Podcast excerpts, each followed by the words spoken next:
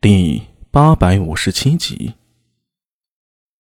贞观十六年，逐鹿可汗发兵入侵益州，被安西都护郭孝科击败。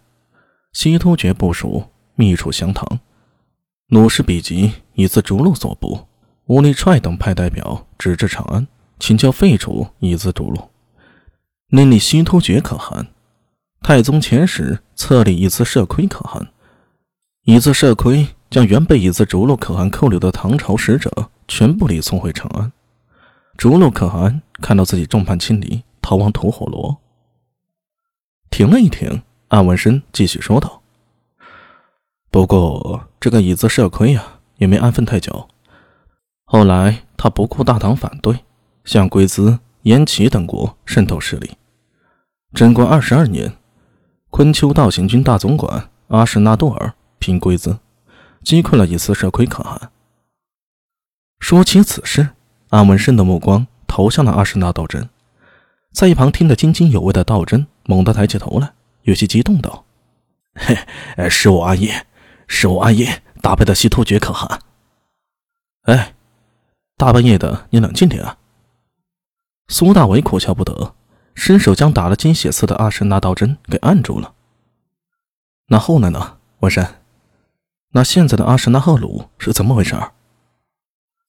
阿什纳赫鲁原来是独鹿可汗手下的部将。独鹿可汗逃亡吐火罗后，赫鲁没有固定的居处，其所部啊也都散处。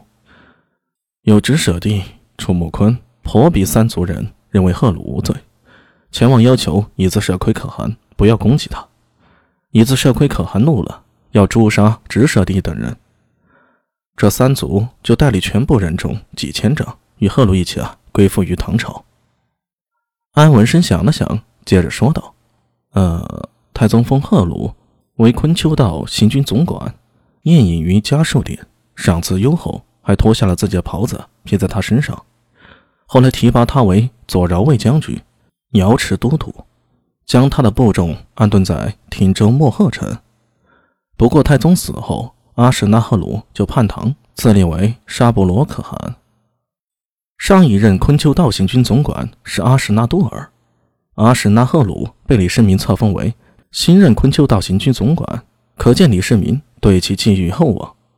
在当时看来，西突厥也是大唐的藩属，整个草原拱尊李世民为天可汗，天下无不臣服于大唐。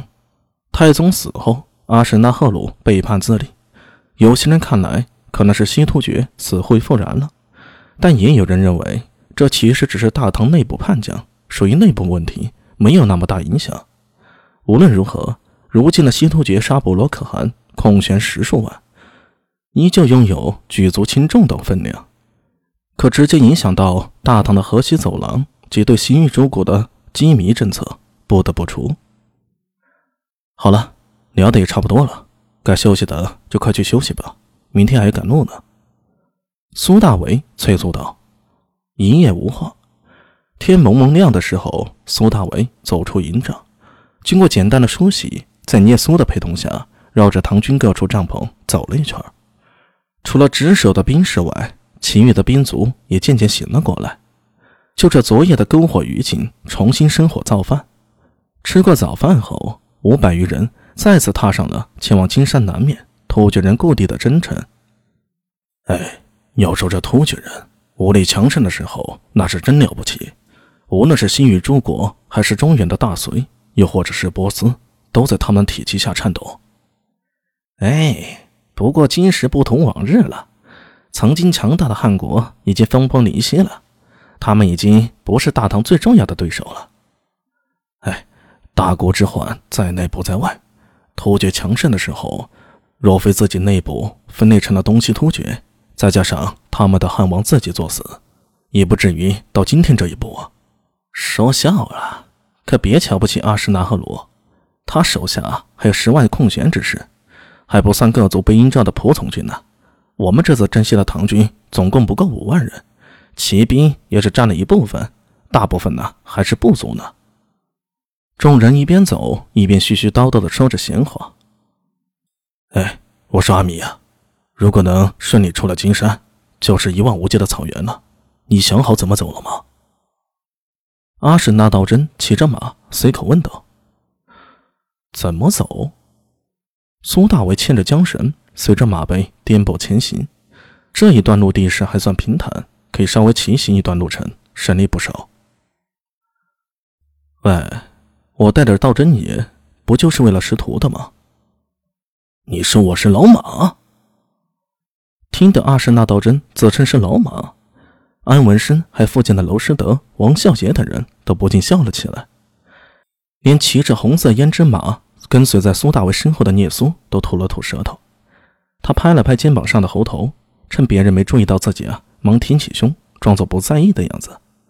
昨晚与阿兄有过君子协定，绝不可以暴露女子身份，否则阿兄要把自己赶回去的。